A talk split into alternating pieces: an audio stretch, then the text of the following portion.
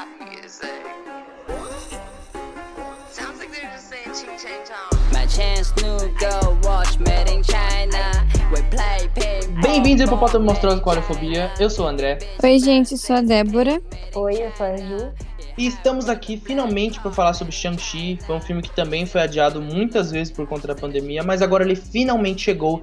Então preparem os seus kimonos e as suas faixas pretas, pois iremos entrar no dojo para discutir sobre esse filme. Mas antes da gente entrar na nossa conversa, aqueles recadinhos de sempre. Se é a sua primeira vez aqui, fica à vontade. Segue a gente, independente da plataforma que você estiver ouvindo. A gente tá no Google Podcast, a gente tá no Deezer, tá no Spotify, todo lugar que você procurar a gente. Menos na Apple, desculpa, Steve Jobs. E se você quer realmente acompanhar a gente, você deveria ir no nosso Instagram, é do podcast. A gente comenta notícias, eu fico interagindo com o pessoal, tirando dúvidas. Se você tem alguma crítica, elogio, sugestão, manda uma DM lá pra gente. Então, bora pro Kung Fu!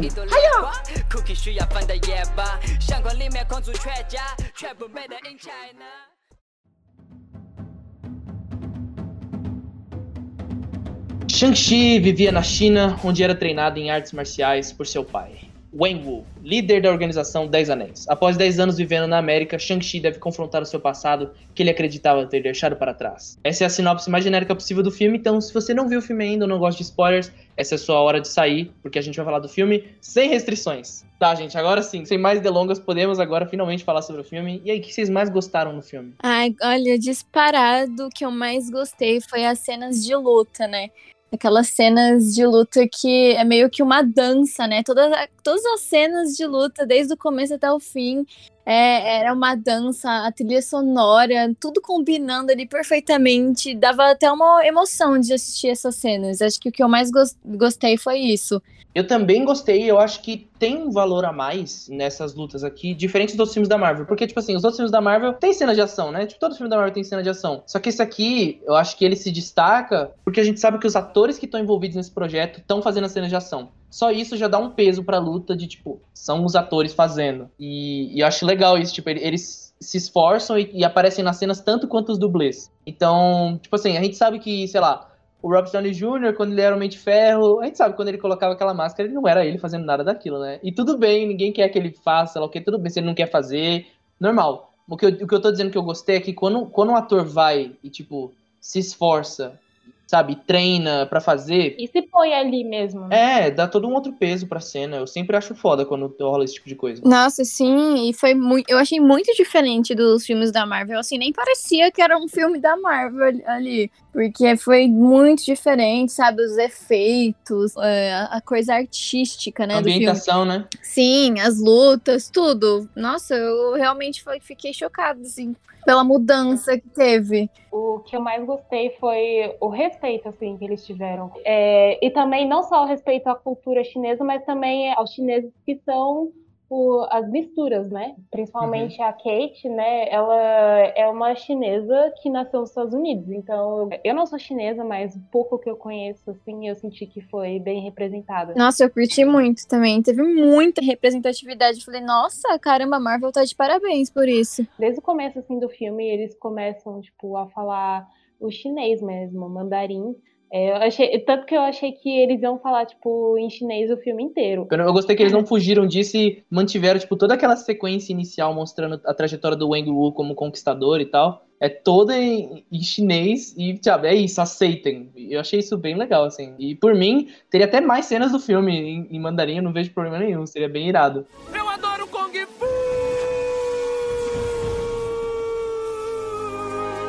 A primeira cena inicial, que tem o Wang Wu, como eu falei, tendo essa jornada de conquistador. Primeiro, parabéns, Marvel. Como introduzir um vilão? Pra mim, ele tá, tipo, top 3 de melhores introduções de vilões da Marvel. Porque, tipo, só essa aquela sequência dele indo, invadindo, atacando, sabe? Tipo, sendo um conquistador mesmo. E aí ele finalmente conhece a Leiko, né? E, tipo, como a, a Débora colocou bem aí, é uma dança mesmo que os dois estão fazendo. E o que eu acho mais legal dessa sequência é que não tem praticamente diálogo nenhum. Você tá vendo os dois se apaixonarem, essa relação se iniciar, né? E não tem, tipo, os dois não estão dizendo nada com a boca, mas eles estão dizendo muito com os movimentos dos dois, né? Tipo, através dessa dança aí. É muito legal como eles fazem isso e, tipo, dá pra ver uma clara inspiração do diretor aí, o Daniel Creighton. Ele é muito fã do cinema, tipo, do gênero de cinema chinês, assim, que é o wuxia. É, que é, tipo, como se fosse... Um, é um filme de artes marciais medieval, que tem essa coisa mais fantasiosa e tal, não, não se prende tanta realidade, não é um filme tão cru. Um filme bem famoso que mostra isso aí é o Tigre e o Dragão, que tem na Netflix, vocês podem assistir, que é bem bom. E dá pra ver uma clara inspiração dele nesse tipo de filme, e aí nessa primeira sequência ele já deixou claro pra que ele veio, né? Achei bem foda. É, e nessa primeira cena, deles lutando lá, deles se apaixonando na luta, gente, eu me apaixonei pela cena.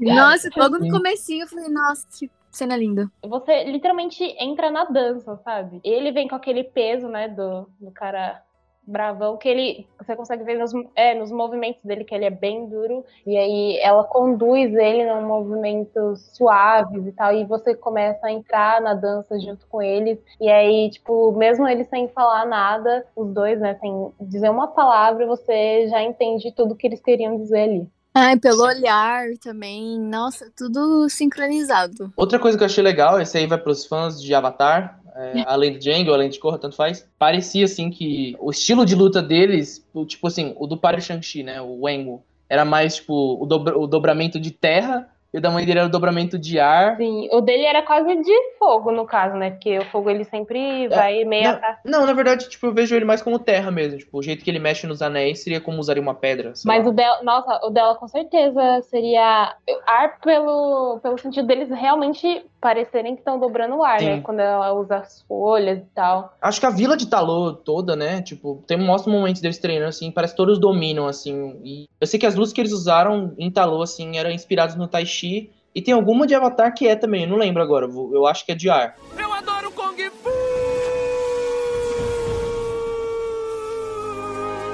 Meu, sabe outra coisa que eu achei incrível? Hum. Que nesse filme não é só poderzinho, né? Que geralmente os filmes da Marvel são. O protagonista realmente se garante no soco, né? Ele se garante na porrada. Exato. E a cena Ele do é ônibus... o Rock Lee da vida. É, meu, eu falei, nossa, é o Rock Lee aí, cara. É verdade, Aí, hein? Meu, ele, a cena do ônibus, do, tipo, eu não conhecia muito bem o herói, então na hora que ele começou a lutar, eu falei, caramba, como assim? O cara já sabe lutar tudo, mano. Ele se garantiu muito na porrada ali. Eu amei essa cena. Nossa, a cena é... do ônibus é impecável. É muito boa mesmo. É, é, muito legal, assim, que ela vai escalando, né? Tipo, ela começa de uma uhum. forma bem de boa, assim, aí o ônibus começa a cair, a Kate tem que ir lá na frente dirigir, e, nossa, ela vai aumentando, e o ônibus parte na metade, vai rodando, nossa, Sim. começa a subir num nível, assim, assustador. É, né? eita atrás de vixe, né? Tipo, não esperava. Sim. E é legal que você não fica perdido, tipo, a luta parece é meio que dividida em três atos, né? Tipo, ela começa normal, aí o segundo ato começa quando eles entram naquele túnel, aí o terceiro ato é o final mesmo, quando tá tudo quebrando e destruindo. E, e, é bem legal como vai, vai conduzindo bem, você não fica perdido, tá? É muito bem, bem feito, assim. E também você vai acompanhando o quão a Kate não sabia, né? Então, tipo, ela, a, o Sim. processo dela entender, meu Deus, você sabe lutar, e depois, tipo, tá, eu vou te ajudar, e aí acaba no final, me explica que porra foi essa. É, tipo, eu gostei, porque foi bem realista, assim, sabe? Ela não sabendo, depois ela, meu Deus, que. Até falando sobre luta aqui, no final tem uma homenagem pro Brad Allen, né? Até quando eu terminei o filme eu fiquei, nossa, caramba, esse cara, esse nome. É, eu, eu fiquei me perguntando quem que era ele, né? Então, ele, ele, ele, na verdade, foi um dos primeiros alunos do Jack Chan que não eram chineses, né? Ele era um aluno americano e ele ajudou a fazer as coreografias desse filme, mas infelizmente ele faleceu. Então eles deixaram homenagem para ele. Então as lutas que a gente tá vendo, a gente tá todo impressionado. Nossa, que luta legal e tal. Tipo, é ele colocando todo o trabalho ali, é bem da hora. Fez um, um trabalho maravilhoso. É porque às vezes a Marvel tem isso, né? Tipo, ah, vai ter esse filme, as lutas são incríveis e tal. Nem é tanto esses filmes da Marvel, tipo, tem, nossa, que luta memorável. Vocês lembram da luta, sei lá, do primeiro Homem-Formiga? Tipo, não. não. tipo, whatever, que luta memorável que tem ali, sabe? Tipo, não tem muita coisa. Agora, nesse filme, cada cena de luta consegue ser memorável da sua forma porque tem um contexto e tem uma história sendo contada. Porque eu acho que as lutas são legais quando, quando acontece isso. Quando a luta tá contando uma história, ela não é luta por ser luta. Sim, a história continua sendo contada durante a luta. Ela, tipo, não para pra ter luta. Exato, isso que é legal, porque a cena do que o Wang Wu conhece a Leiko, a mãe do Shang-Chi, tá tendo toda uma história sendo contada ali. Quando a Shailin luta com o Shang-Chi na arena, tem toda uma rixa entre os dois. Quando o Shang-Chi tá lutando com o Death Dealer, mesma coisa. Então toda a luta tem uma história sendo contada. Então, por isso que eu acho que todas elas se tornam memoráveis. Porque você fica, nossa, cara, tipo, a história nunca para. E é muito bonito de ver também. Sim, além de tudo, é bonito. Eu adoro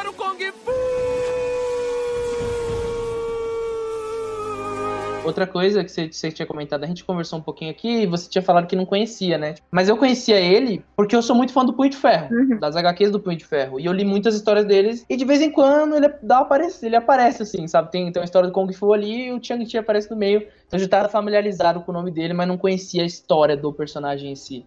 Então para mim também foi uma grande surpresa ver todo, todo esse filme, sabe? Então, ainda mais depois daquela série terrível da Netflix do Punho de Ferro deixou um gosto bem amargo na boca. Uhum. E ver um filme do Shang-Chi, assim, bem feito, com uma história legal, sabe? Foi, foi bem gratificante. Achei da Eu tava no cinema e falei, ah, eu vou assistir um filme aqui. que tá passando? Ah, Marvel. Aí eu fui olhar a nota na internet do filme, né? Porque, assim, hum. eu não tava com a expectativa tão alta.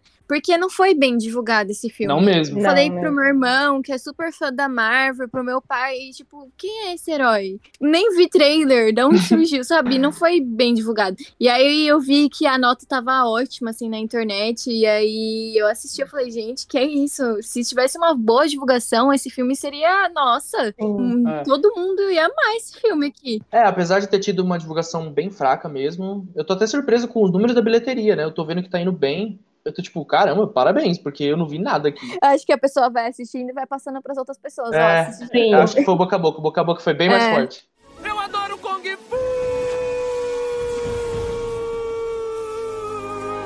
E também de personagens que eu gostei foi a Kate, né? Nossa. A, a Aquafina. Nossa, é ela é incrível. É, a Aquafina. Gente, ela é maravilhosa. Eu ri muito. Sério. Todas as cenas. Ela é muito engraçada. Foi o que eu falei, né? Ela é um mix ali, tipo, chinesa, tem ascendência chinesa, mas é norte-americana. E, tipo, essa mulher é rainha. Ela é Sério, muito engraçada. Sim, eu queria muito ser amiga dela, Jesus. Nossa, eu também adorei o personagem. Acho que foi a minha preferida foi, foi ela mesmo no filme. E ela tem o alívio cômico, só que, tipo, não é um alívio cômico jogado, sabe? É bem. Uhum bem suave também. Sim, ela é engraçada como pessoa. Assim. Se você ver qualquer entrevista com ela, você já vê que ela tem essa energia cativante e colocar isso no filme. Uma coisa que eu amei, assim, tipo, é a química do, do Shang-Chi com a Kate. Tipo assim, os dois, a amizade deles ali é muito da hora. Tipo assim, você quer estar junto com eles, assim. Tipo, eles têm uma química muito boa. Sim, é, e o, o que eu gostei foi que não, que não passou de amizade, sabe? Porque geralmente os filmes, ai, tem uma amizade ali, depois vira romance. Não, e foi apenas amizade de filme inteiro, assim, e é uma é. química inexplicável uhum. pra amizade. Eu gostei muito tipo, também. No final, eles deixaram em aberto, sabe? Tipo assim, é... Pra, eu entendi meio que eles ficaram um casal, mas também, tipo, pode ser que não, sabe? Deixou, assim, você decide aí o que você quer, sabe? Não precisou de um beijinho. Toda vez tem um beijinho. É, é não, não. Assim, se tivesse um beijinho ia cagar tudo. Você, ah, não, é... que droga. Tava, estragou. Tipo, não é precisa disso, sabe? Hein, Débora, você não lembrou do bar de Matador de Dragão na hora que ela tira no bicho lá, matando o Smaug? Sim. Fiquei, caraca, ela é o bar? Caralho. Ah, eu, não, eu falei, mano, ela vai acertar e isso é óbvio. Não, ela treinou por algumas horas, né? E já tá acertando. É, mano. Tudo bem, vai, deixa, deixa. Ok, vou deixar passar essa. Vou deixar, vou deixar, só por causa da Kate. É a fina, eu tô passando pano.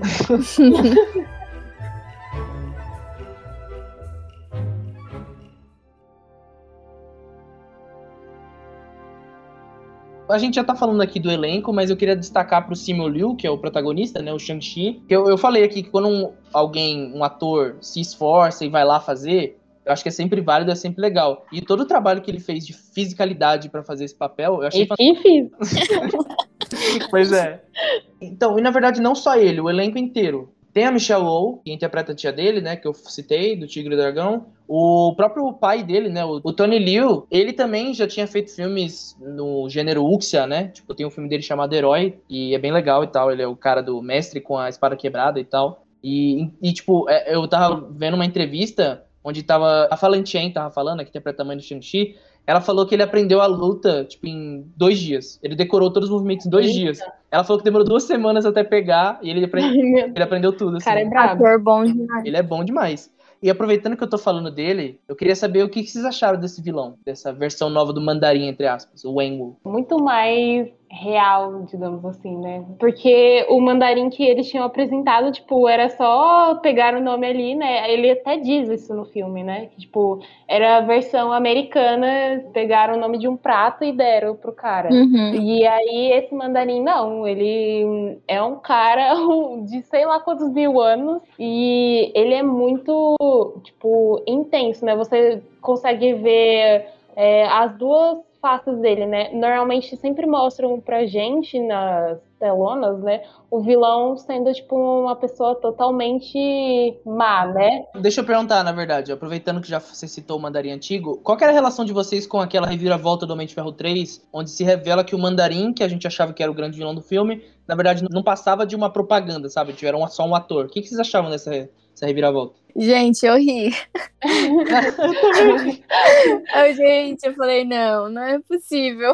Ai, eu, eu gostei por conta de ser uma reviravolta. Pra mim foi totalmente. É, parecia o meme quase. Ele É. já, já, já criou o meme dele ali. É, então, na época que eu vi o, o Homem de Ferro 3, né, eu não, não gostei tanto assim, mas conforme eu passou um tempo depois que eu vi um filme, eu comecei a perceber que não era nem tanto eu não ter gostado, mas ouvir o público falando o tempo todo que aquilo era horrível, que aquilo foi uma desgraça, fez eu achar que era ruim mesmo, e depois de muito tempo, assim, não muito tempo, foi pouco tempo, na verdade, de eu revisitando o filme e conhecendo a filmografia do Shane Black, que dirigiu esse filme, eu passei a amar essa reviravolta, eu passei a amar, na verdade, o Homem de Ferro 3 como um todo. Eu já até citei isso no meu programa sobre Guilty Pleasure, eu falo que eu amo esse filme, e- porque eu acho realmente bom. E esse, essa reviravolta principal, assim, do Mandarim, eu achei que foi a coisa mais inteligente que o filme fez. Uhum. De- dele pegar isso, tipo, fazer uma crítica a como a mídia trabalha e cria essa, essa ideia, né, de, de terrorista e tal.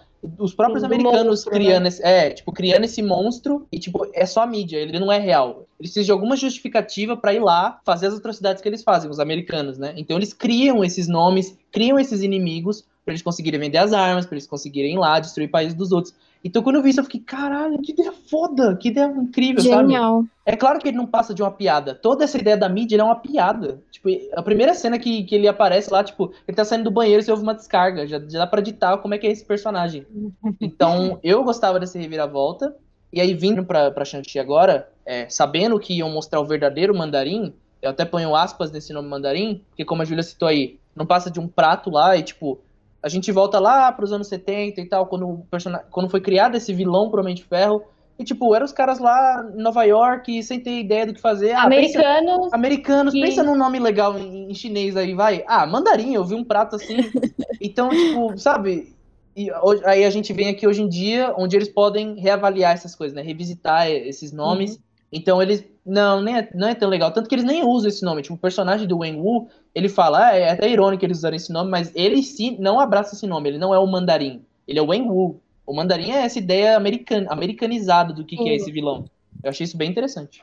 Sim, eu também achei que foi uma pegada mais leve, assim, nesse filme. Não parece que ele, ele é um super vilão que maltrata as pessoas, sabe? Foi uma. Eu achei uma forma mais leve, assim, nesse filme.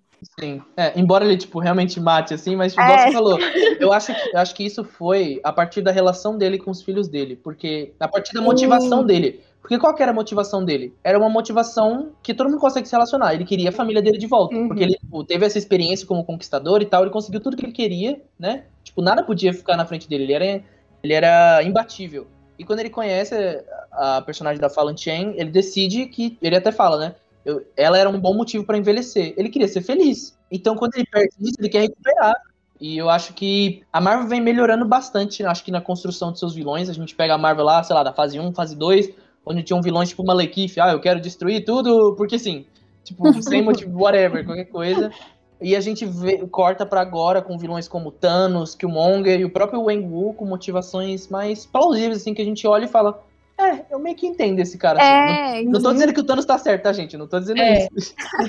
você se coloca no lugar da pessoa, né? Exato. Consegue ver a dualidade, né, dele. E, e se você tirar todo esse negócio de ah, vou matar um monte de gente, ah, sou o conquistador, a relação dele com os filhos dele é muito palpável, muito real, de tipo, ele treinou o Shang-Chi pra ser esse assassino e o filho dele não corresponde às expectativas dele. Então, não é Uhum. sobre ele ser um assassino, não. É tipo, um pai querendo que o filho dele siga um caminho que o pai dele idealizou pra ele, né? Que ele acha que é legal. Uhum. Não, filho, você tem que ir pra, pra medicina. Não, filho, você tem que agir dessa maneira, você tem que trabalhar nesse lugar que é mais legal. Então, é essa relação. Sim. Não é sobre ser assassino, não é poderes, não é anéis, não, não é nada disso. É sobre o, esse pai que tem essa expectativa pro filho e o filho dele nunca vai atingir a expectativa dele, né? Querendo ou não, na verdade. Tipo, Sim. o que um, algum pai ou tipo, algum responsável idealiza para aquele que ele tá criando, meio que não vai se tornar real, né? Porque é, é o ideal. Tipo, não existe. desleais. É expectativa versus realidade, é esse papo aí, então. E aí eu achei legal ver como eles trabalham isso dentro do filme com relação do pai e da irmã.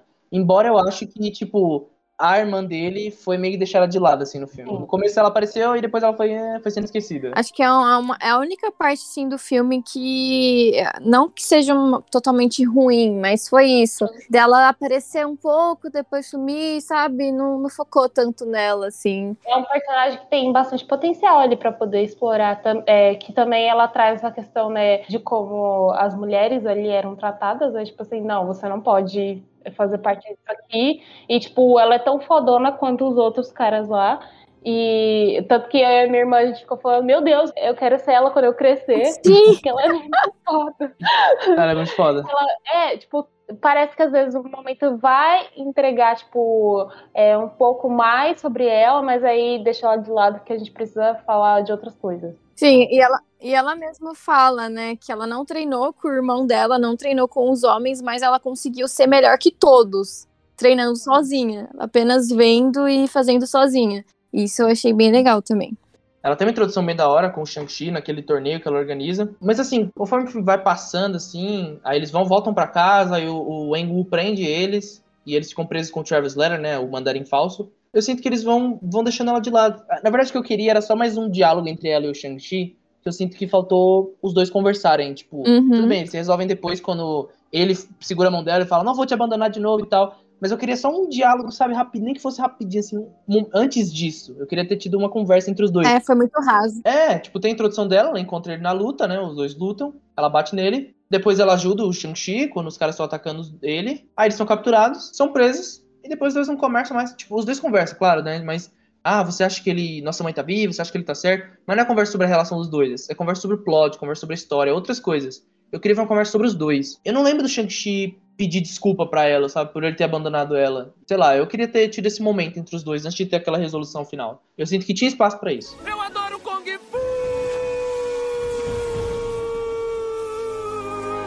Mas tem outra coisa, isso aqui é bem. Só, acho que só eu devo ter achado isso, não sei, na verdade. É o Death Dealer lá, que eu não sei como é a tradução do nome dele, que é aquele, aquele assassino que treina o Shang-Chi. Que é o pai dele da ordem. O Romeno. Não, não, sem, sem ser esse cara. O assassino que treina o Shang-Chi mesmo. Ah, que tem aquela máscara irada e tal. Uhum. Eu, eu não sei, eu queria ver mais dele. Porque eu acho que tipo, ele aparece muito rápido, ele vai embora muito rápido, sabe? Sim, tipo, ele tem uma introdução legal, mostra treina a montagem do treinamento do Shang-Chi. E quando ele e o Shang-Chi finalmente se enfrentam mais velhos, e a raiva que o Shang-Chi tem com, com ele, né? Porque o pai dele tava dando ordem, mas quem tava batendo era ele, né? Então dá para entender uhum. essa raiva dos dois. A luta dos dois é bem legal, porque tem uma história ali, né? Isso é interessante. E ele vai quase matar o cara naquela luta, né? Se o pai, se o mandarim, mandarim não, se o Wang Wu não impede, ele ia matar o cara e depois ele some. Ele foi ele esquecido. ele foi esquecido, simplesmente. Você chega lá no cinema, pergunta para alguém que terminou o filme e fala ah, o que aconteceu com ele. Ninguém vai saber. Ninguém vai saber. Na, hora que eu ouvi, no começo eu falei, nossa, esse cara é o vilão, caramba, é. foda. É que aí... parece que ele vai ter uma importância e depois. Não, não e aí, Blé, cadê o cara? Não sei, tipo, acho que ele era um ponto, assim, a ser colocado, assim, no filme.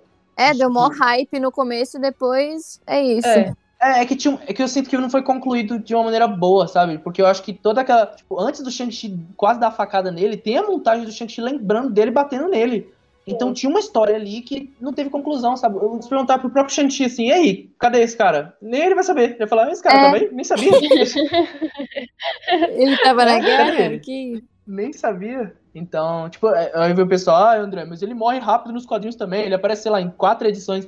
Eu não ligo, não me importa, isso aqui é um filme, não é quadrinho. O, o Romeno lá, o, o Razor Fist, ele também morre rápido nos quadrinhos, mas ele tá o filme inteiro. E aí? É. Eu queria o Death Dealer, não ligo pro o, Romeno eu lá. Acho assim, no, se fosse para fazer isso que fizeram, né, não mostrasse, tipo, a raiva que tinha ali dele batendo. É. Talvez alguma coisa tenha sido cortada, eu não sei, porque o que eu sei, assim, do que eu li, é que o primeiro corte inicial do filme tinha quase três horas, mais ou menos. Tipo, o filme tem duas horas e três, alguma coisa, acho que é por aí. E, tipo, o corte inicial do diretor, ele tinha umas quase umas três horas. Então, deve ter alguma coisa perdida aí. Não sei se era a conversa do Shang-Chi com a irmã, ou mais cenas com o Death Dealer. Não sei. Embora eu acho que esse filme tá super bem editado. Eu acho que isso é vale um destaque assim, pro filme. Eu fiquei babando com a edição desse filme. Toda a montagem dele, uhum. para mim, foi fantástica. E tanto Nossa, que, tipo. Os efeitos Principalmente da água, assim, que fizeram. Nossa, gente. É não, não é nem tanto os efeitos visuais, tô falando, tipo, montagem mesmo. Tipo, ah. uma cena vem depois dessa, e agora entra um flashback, e agora volta pro presente. Foi tudo tão bem colocado e tão bem, sabe, conduzido. Tipo, um momento onde, sabe, a gente vê toda aquela sequência inicial com a mãe dele narrando, contando a história do Wang Wu. Aí ela fala do colar, você vai guardar isso aqui para lembrar de casa? Aí ele fala, vou. Aí corta e, tipo, colar é aquele ponto a gente tá lembrando e vem pro presente. Aí uma luta com a irmã, ela olha, fecha os olhos e a gente vai pro passado quando ela tá fechando os olhos falando sobre a mãe. Acho que foi tudo tão bem suave, bem conduzido que, putz, eu adorei é, essa edição. Eu ia comentar isso também. Foi muito bom, porque no, no filme inteiro, assim, aparece uma cena. Aí eu falo, ah, essa, esse arco acabou. Aí não, lá mais pra frente no filme vai contar a continuação daquele arco, muito bom. Tipo, na hora. Sim conta, uhum. quando conta a história, como ela morreu, sabe? Eu, nossa, não vai contar como ela morreu. Aí depois mostra certinho. É... Achei muito Tudo incrível. No, tempo e no é, encaixado perfeitamente pra conversa. Uhum. Não, e é legal porque, tipo, às vezes tem uma cena que foi colocada lá no meio do filme e vai ter a conclusão dessa cena mais ou menos no final. E você não esqueceu da cena. Quando ela volta, você. Ah, eu lembro dessa cena. Uhum. Que legal. Então é uma coisa da hora, porque às vezes tem um filme onde tem uma cena, né, tipo, quando ela volta, tipo, sei lá, algum filme que tem um flashback lá, você fica, eu nem lembrava disso, meu Deus, nem sei o que tá acontecendo. E nesse não, você tá tipo, caraca, eu lembro exatamente disso e tal, vamos ver o que vai acontecer agora. E isso é muito foda. Eu amei.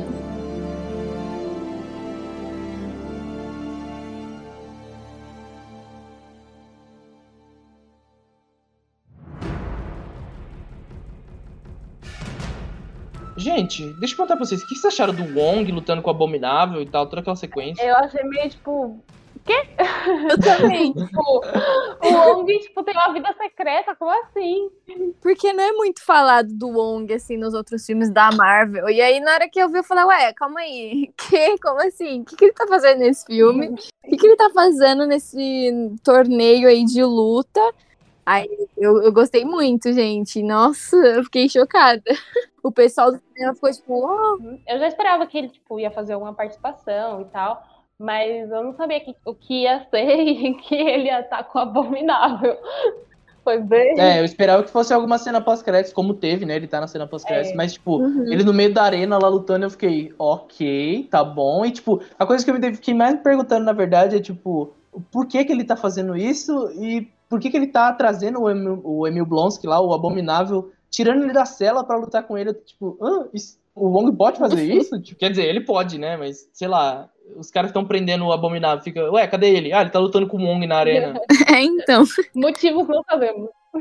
É, um dia eles vão explicar isso, mas o que eu achei legal, pô, primeira vez, a primeira vez que eu vi, eu achei, nossa, que aleatório, tudo bem, vai, passou, beleza, easter egg da Marvel. Mas eu comecei a pensar que isso pode ser um indício para o futuro. A gente falou aí, já comentou que na cena pós-créditos, é, a Charlene, né, ela teoricamente deveria estar tá desmantelando os Dez Anéis, né, a organização uhum. terrorista do pai dela, mas na verdade ela não está fazendo isso, ela está pegando para ela porque ela mesma diz: meu pai tem um império, eu quero ter um para mim, né, que é o clube dela. Mas agora ela tem um império que era do pai dela, então é claro que ela vai aproveitar essa oportunidade e vai expandir, né. E eu comecei a pensar nisso: será que essa cena que tem um Wong lutando contra o Abominável será um prelúdio do que virá pro futuro. E se, preparem-se agora, a mente de vocês vai explodir, rolar um torneio de Kung Fu, de heróis, vilões e tal. Não seria irado? Incrível. Acho que não vai acontecer, mas. Não, mas então, tem uma HQ do Punho de Ferro, que é o Punho de Ferro Imortal, que ele tem que voltar pra Kundum, que é a cidade mágica dele lá, e lá tem um torneio das sete cidades celestiais e tal. São sete cidades mágicas. E cada uma tem seu campeão e todos eles vão lutar e tal para ganhar. Não lembro o que, eles vão ganhar, sei lá, taça tribruxo. e muitos filmes de Kung Fu, na verdade, tem isso. É tipo, é um torneio. E é legal essas histórias. É, eu acho que interessante ter isso, por talvez uma sequência. Já tô deixando a minha ideia aqui pra uma sequência do filme. É, imagine um torneio de Kung Fu com, com várias artes marciais sendo colocadas ali. Eu acho que seria da hora. Legal. Pode ser.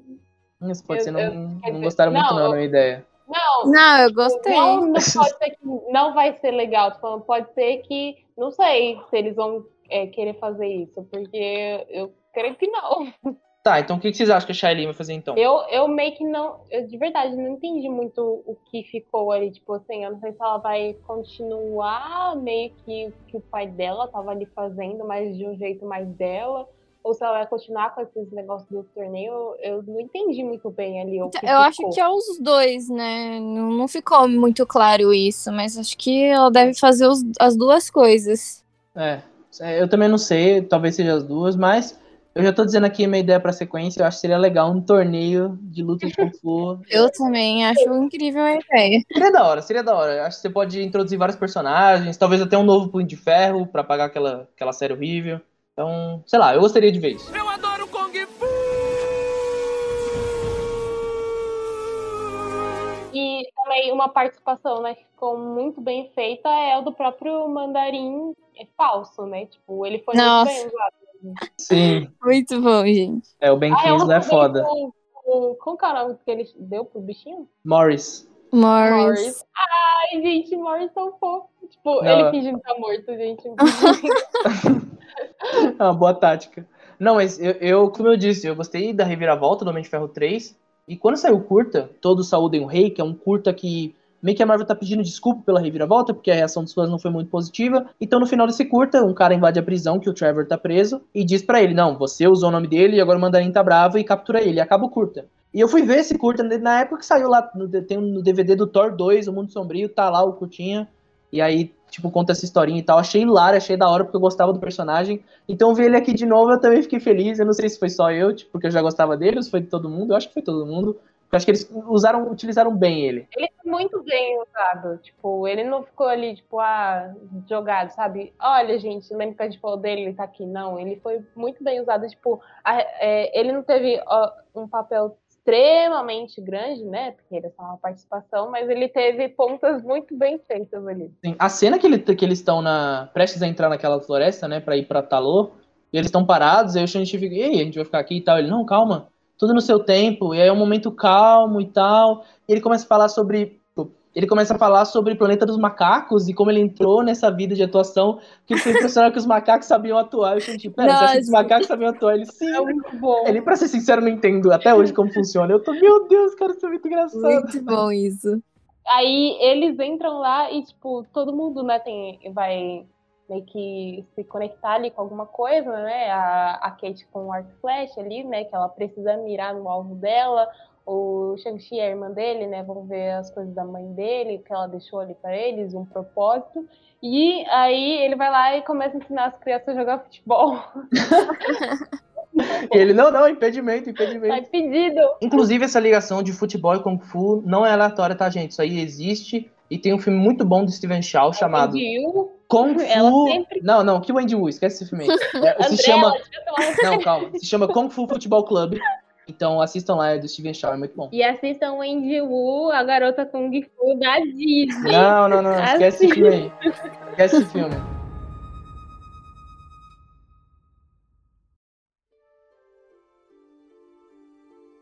Eu queria usar esse momento rápido pra comentar sobre um detalhe que é muito besta, assim, mas eu achei muito foda, que é os anéis mesmo do mandarim, do Wenwu. Que meio que não são anéis, né? São braceletes, porque eles tiveram que meio que atualizar isso. Eu acredito que tenha sido pra, pra melhor, na minha opinião. Porque os anéis eram literalmente anéis nos quadrinhos, cada um tinha uma cor, cada um tinha um poder. Eu acho que isso ia ficar muito parecido com o Thanos, a gente tinha Nossa, acabado de ter isso. Uhum. Imagina a mãozinha do cara cheia de coisinha colorida, e cada um tendo. É, ok, já vi isso antes. Então todo mundo nem ia ligar. Então acho que colocar os braceletes de ferro, que lembram muito os braceletes de ferro, que tem artes, algumas artes marciais da China. Tanto que tem um filme do Steven Chow também que se chama Kung Fu Fusão. É, Kung Fu Fusão. É, um trocadilho, que tem um pôster desse filme no, no quarto do Shang-Chi, inclusive. Não confunda com confusão. É, Kung Fusão, de Kung Fu. Então, é, tem um mestre que usa esses braceletes de ferro numa cena do filme, quando ele tem que defender a vila dele lá. Então é uma coisa que já faz parte da cultura e atualizaram pro filme. Eu achei que foi fantástico essa decisão. assim. Quem teve essa ideia, parabéns, esse cara é um gênio. E falar em cultura, né? Os animais que aparecem lá, tipo, todos aqueles. Entalou, né? Tipo, e eles realmente são da. é, tipo, não foram inventados pro filme, né? Eles são realmente mitos e de histórias bem antigas, né?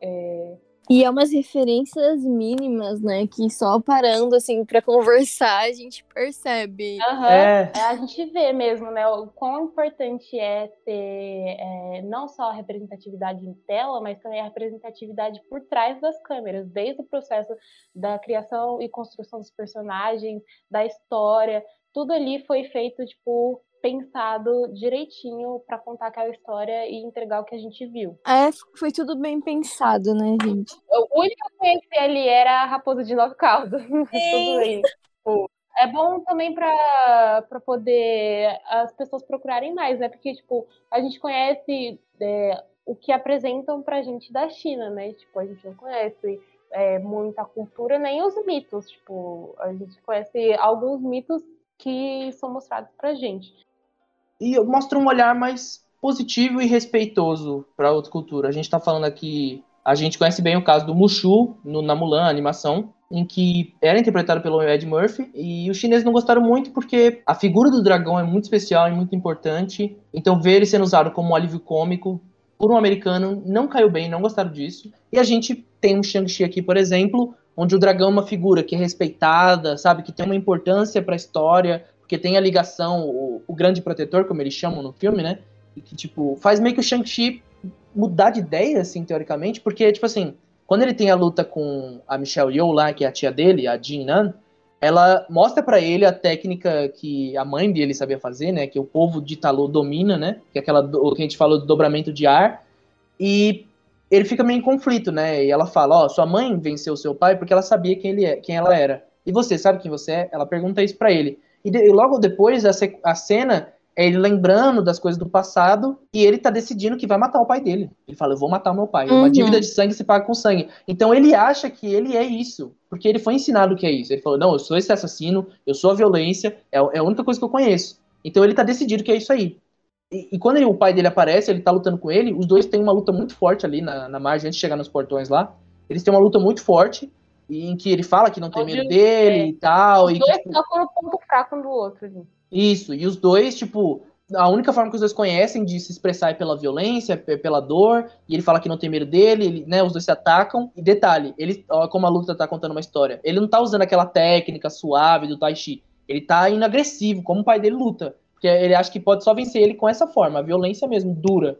E quando ele finalmente cai na água, né, quando o pai dele derruba ele, ele se reconecta com esse dragão e ele lembra da, da, da, mãe dele falando, de que ele não tem que ser só o pai dele, só a mãe dele, ele tem que ser quem ele é. Ele, o Shang-Chi é o próprio Shang-Chi, sabe? Eu mesmo, ele é uma soma de todos os antepassados, do pai, da mãe, de tudo. Então ele tem que ser a própria pessoa. E quando ele sai dali, ele tá totalmente decidido a ser aquela pessoa. Então ele luta com. Ele oferece uma, a outra face, não a outra face de, de se deixar apanhar, mas tipo, a outra face de lutar com a serenidade. Ele luta com a serenidade com o pai dele, ele não vai mais agressivo. Tem um momento que ele usa até um movimento de segurar, colocar a mão no, no pulso e segurar o ombro dele enquanto ele gira, e tem um close-up na cara dele, que é um movimento é. que a mãe dele fez, e você vê a cara dele, dele observando, então o filho tá usando a técnica da mãe, e o próprio Wen Wu começa a perceber isso, né? Porque na primeira cena que os dois estão lutando, ela pega os dez anéis dele, né? E ele fica, caramba, tipo, essa mulher é foda. Ele começa a respeitar ela também por causa disso, porque ele vê que ela é bastante poderosa e o Shang-Chi tá mostrando pro pai dele que ele tem ainda da, a mãe dele ali, né? Porque ele fala, não, sua mãe morreu e a gente tem que trazer ela de volta. Só que nessa luta o Shang-Chi tá dizendo para ele, não, a nossa mãe tá aqui, ela tá em mim, tá na, na minha irmã.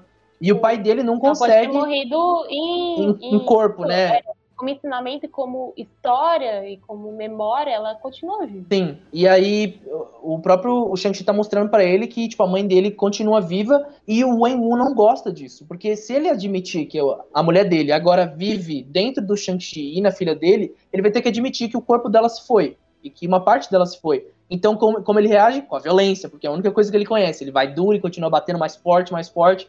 E o Shang-Chi consegue pegar metade, né? Ele pega cinco anéis e quando ele dá o golpe final, né, o seu Gamegameha, ele ataca o Shang-Chi, e o Shang-Chi consegue pegar os Dez Anéis, como a mãe dele conseguiu pegar na cena inicial do filme, ele, né, fica derrotado, assim, fica, caraca, tipo, ele tá... Os dois também não estão dizendo praticamente nenhum diálogo, então a cena de luta tá dizendo isso pra gente. E aí ele diz para ele, olha, ela, ela se foi, tá, mas sua família ainda tá aqui, a gente ainda tá aqui. E aí, quando ele finalmente, né, tipo, aparece aquele sugador de almas e tal, meio Lovecraftiano, aparece como, tipo, primeira coisa que o Wen Wu faz é salvar o filho dele, que vai ser atacado, Mas quando ele é capturado, ele tá com aquela mão dura e presa, fechada, e ele se permite abrir, né? E quando os anéis passam pro filho dele, ele deixando esse legado continuar, sabe? Eu achei Ai, isso é interessante. Nossa, é muito, muito É muito foda, nossa, sabe? esse filme é muito incrível. Eu confesso que eu não esperava nada disso do filme. E também é, em questão de discussões mesmo, assim, é, históricas, né? Porque um monte de, de histórias também hoje em dia estão sendo meio que apagadas, né? E esse filme fala assim, não, você não é, é a história do seu pai, é a história de sua mãe, você tipo é todo o seu seu passado junto. Isso é muito bonito, porque é, as pessoas vão sentir. Eu acho que isso também está dizendo um pouco sobre a própria. O fato de você ser um, um descendente de qualquer origem que seja em algum uhum. país estrangeiro, você tem meio que essa pressão também, né? Tipo, não, você tem que ser uma coisa, tem que ser o chinês. Não, você tem que ser americano. Não, você tem que ser, sei lá, se você vem da Índia, você tem que ser indiano. Não, você tem que ser americano. Não, tipo, você é uma amálgama de tudo isso, sabe? Você não precisa ser nenhuma uhum. coisa nem outra, é ter esse equilíbrio. É você a parte dos dois. É tanto que é basicamente o tema do filme, igual a gente tá falando aqui, né? Esse tipo, é o yin yang, né? É essa força, esse equilíbrio das duas forças, né? Como a mãe dele ensina, tipo, esse, é ter esses dois em equilíbrio. Eu achei isso muito foda. E é por isso que ele ganha no final. Ele tá equilibrado, ele sabe quem ele é, então. E também é, é, é que eu tava assistindo hoje de manhã, né, um vídeo sobre as questões raciais, né, principalmente dos povos amarelos, né, aqui no Brasil, não só no Brasil, né, no mundo. É, esse filme, tipo, também é uma boa, tipo, porta de entrada, sabe, para poder se falar mais. Principalmente, eu acho que aqui no Brasil, sabe? Porque aqui no Brasil, tipo, é, as pessoas, é, eu sinto bastante isso, tipo, sempre é só branco e preto. E, tipo, aqui no Brasil a gente tem tantas diversidades étnicas que é, a amarela né, é uma delas, que não, não são faladas. E eu acho que o filme do Shang-Chi, ele é muito importante também para poder trazer um pouco mais sobre a questão, tipo, da, da ancestralidade e das representatividades amarelas que a gente não se vê, a gente não vê muito. Verdade. Eu adoro Kung Fu! É, mas, gente, tá tudo muito bom, tudo muito legal. Mas eu tenho que falar um probleminha assim que, tipo, as outras coisas que eu comentei que poderia ser algum tipo de problema para mim, nem são tanto, na verdade, mais de boa. Mas tem uma coisa que realmente eu fiquei pensando assim no filme, eu acho que a Marvel, ela vai ter um problema a partir de agora, que é fazer histórias menores. A gente tava conversando isso na hora que a gente tava É, a gente saiu do cinema, a gente começou a discutir isso na hora, assim, tipo, eu tô adorando o filme, eu saí pulando e tal, fazia tempo que eu não ia no cinema, eu tava todo animado, mas é uma coisa que, tipo, na sequência final toda, principalmente do filme, que tem aquele monstro, sugador de almas, Lovecraftiano, sabe, tem tipo, ah, meu Deus, toda aquela ameaça, CGI... É, o evento grandioso, então eu acho que essa vai ser a mentalidade da Marvel a partir de agora. Isso é um filme, então tem que ser tudo elevado à décima potência. Essa vai ser a mentalidade. Uhum. Porque agora que eles têm séries do Disney Plus, onde as histórias realmente podem ser menores, eles não vão se preocupar num filme ser uma história menor. Eles vão querer que o filme seja um evento, seja grandioso. E eu acho que isso pode se tornar um problema, porque se tudo é grandioso, nada é grandioso. Então, no final desse filme, por mais que eu tenha gostado dele, eu acho que poderia se tentar ser menos grande, assim, fosse mais contido. Tipo, por exemplo, a cena que o Wang Wu morre. Eu tava falando sobre toda a emoção que eu senti. Tipo, ele morre e aí. Ah, não, a gente agora tem que ir pra lutar com aquele monstro sugador de almas gigantes e tal, tchau. E tipo, ele fica lá é, e nem é tem muito pra... rápido, né? É, tem que ser rápido, porque tem que ter a cena de CGI gigante, sabe? E, tipo, também, é, ele olha, porque ele falou, né, que a que, que ia matar o pai dele, e aí ele tá no dragão, olha pra irmã dele, tipo assim, eles não trocam uma palavra, ela não sabe se ele matou, se não matou, o que aconteceu ali. É. Exato, porque não, temos que ir pra sequência de ação e tal. Tudo bem, gente, eu gostei da sequência, não é que eu não gostei, eu achei ela irada, claro que ela é irada, claro que é legal. Mas, tipo, eu acho que os quadrinhos enfrentam esse problema, por exemplo. Em um período curto de 3 a cada 5 anos, tem uma mega saga, onde tudo vai, vai mudar e vai ser sei lá o quê, e nada muda e continua a mesma coisa. Então, acho que entra nesse negócio. Se tudo é grandioso, nada é grandioso. Eu acho que para Marvel fugir disso, o ideal seria apostar em diretores autorais, como o próprio Daniel aí desse filme é, e permitir que eles contem as suas histórias e deixar elas se desenrolar. Eu acho que a Marvel às vezes fica muito presa nessa que todo mundo adora chamar de Fórmula Marvel, né? Tem que ter a Fórmula Marvel. Então, não, tem que ter a grande sequência no final e tal. Então, acho que. Não sei. Sei lá, eu queria ter mais tempo ali naqueles. Nos personagens mesmo. Acho que essas são as partes mais legais do filme. É, ou é tudo ou é nada, né? Se eles querem fazer uma cena de ação super grande, é, a construção daquela cena ali da derrota do dragão teria que ser grande também, não ser rápida e ficar essas questões aí de tipo, ah, o, o, pai dele morreu e aí ele vai no dragão com a irmã e é isso, sabe? Ela nem Sim. se questiona nem nada, sabe? É, e eu acho que fica meio. A gente tava falando sobre equilíbrio, né? E é tudo sobre isso. E, tipo, eu acho que fica um pouco desequilibrado, na verdade, porque essa história me parece tão pequena e tão pessoal, pelo menos para mim, assim, assistindo. É a história dessa família, que eles vão para essa pequena vila, sabe? É tudo tão contido, assim, por mais que tenha as grandes sequências de ação, sei lá o quê, eu senti essa história, eu me senti mais próximo dessa história, para falar a verdade. E aí, quando você tem um evento grandioso e tal, e tem que salvar o mundo, meio que ah, sobe e fica meio desequilibrado essas duas coisas. É, ele já, essa história já é grande em significado, ela não precisa ser grande, tipo, em super acontecimentos. Não é necessário. Perfeito, perfeito. É exatamente isso. Então, eu acho que a Marvel precisa tomar cuidado, assim, a partir de agora. Uh, e também eles gastam bastante dinheiro com isso. Tanto que depois eu zoei, né? Que o André falou que aparece na cena pós-créditos, aparece o Banner, né? E ele não tá mais como, tipo. O Hulk, o professor Hulk, né? É, é, então. Aí eu falei, gastaram todo o dinheiro nos efeitos e não tinha não mais. Não sobrou pro Hulk. Hulk. É. Mas só marcou pelo mesmo, galera. Não tem dinheiro. Não, não teve nem dinheiro pra cortar, pra colocar, comprar uma peruca pra Brie Larson, né? Porque a, a Capitã uhum. Marvel Ultimata, ela tá com cabelo curto e nesse, nesse aí ela tá com cabelo longo. não teve dinheiro pra nada, gente. Deixa eles azuis, vai, bora. mas, mas, de novo, não é que a sequência em si tenha sido zoada. A sequência é incrível, é super legal. E... Não mata o filme, mas é algo que poderia, né, ter sido melhor trabalhado. Exato, poderia ser mais, mais contido. E outra coisa que eu queria falar, na verdade, é que essa sequência, apesar de eu achar que poderia ser mais contido, no momento que o Shang-Chi tá fazendo aquele Gamegameha dele, eu fiquei pensando assim, tipo, eu achei que Dragon Ball nunca poderia ter um filme depois que eu vi é, Dragon Ball Evolution. Eu falei, não, é impossível, nunca mais façam nada assim. Mas depois de ver esse filme, se forem fazer, não tô dizendo pra fazer, se forem fazer, eu acho que se trazer as pessoas certas e trazer um diretor como o Daniel Creighton aí, eu acho que é possível fazer um filme legal. Então eu, eu tive um pouquinho de esperança, assim. Eu falei, ah, que legal. Então, se forem fazer, acho que dá pra fazer legal. Eu dando a ideia, falando assim, então, Dá, mas se for fazer merda, nem faz. Nem é, nem faça, nem chegue perto. Eu não tô nem incentivando. Tô falando, se forem fazer, não tiver mais volta, achem, achem alguém competente, alguém legal, engajado. Na verdade, o diretor mesmo, o, o Creighton, ele falou que, tipo, é fã de Dragon Ball. E dá pra ver claramente uma inspiração aí e tal. E cita no filme também, né, Dragon Ball. É, então, ela cita, é verdade. Mas então, galera, eu acho que foi isso. A gente tentou falar de tudo aqui do filme, mas é difícil resumir todo o sentimento que a gente teve. Justamente eu, assim, falo de uma experiência bem pessoal. Eu não ia pro cinema há muito tempo, há 84 anos, fazia tempo que eu não ia no cinema. Então, ter essa experiência de novo, ainda mais com um filme como Shang-Chi, Sabe, eu amo, para quem me conhece sabe que eu amo artes marciais, eu amo Kung Fu, filmes de Kung Fu. Então foi muito legal ter essa experiência. Então não esqueça de compartilhar esse episódio com seus amigos, fãs de Kung Fu, fãs da Marvel, fãs de qualquer coisa. Fazer isso aqui dá um trabalhinho, então quando você compartilha, você ajuda muito a gente. Então adiós e até a próxima.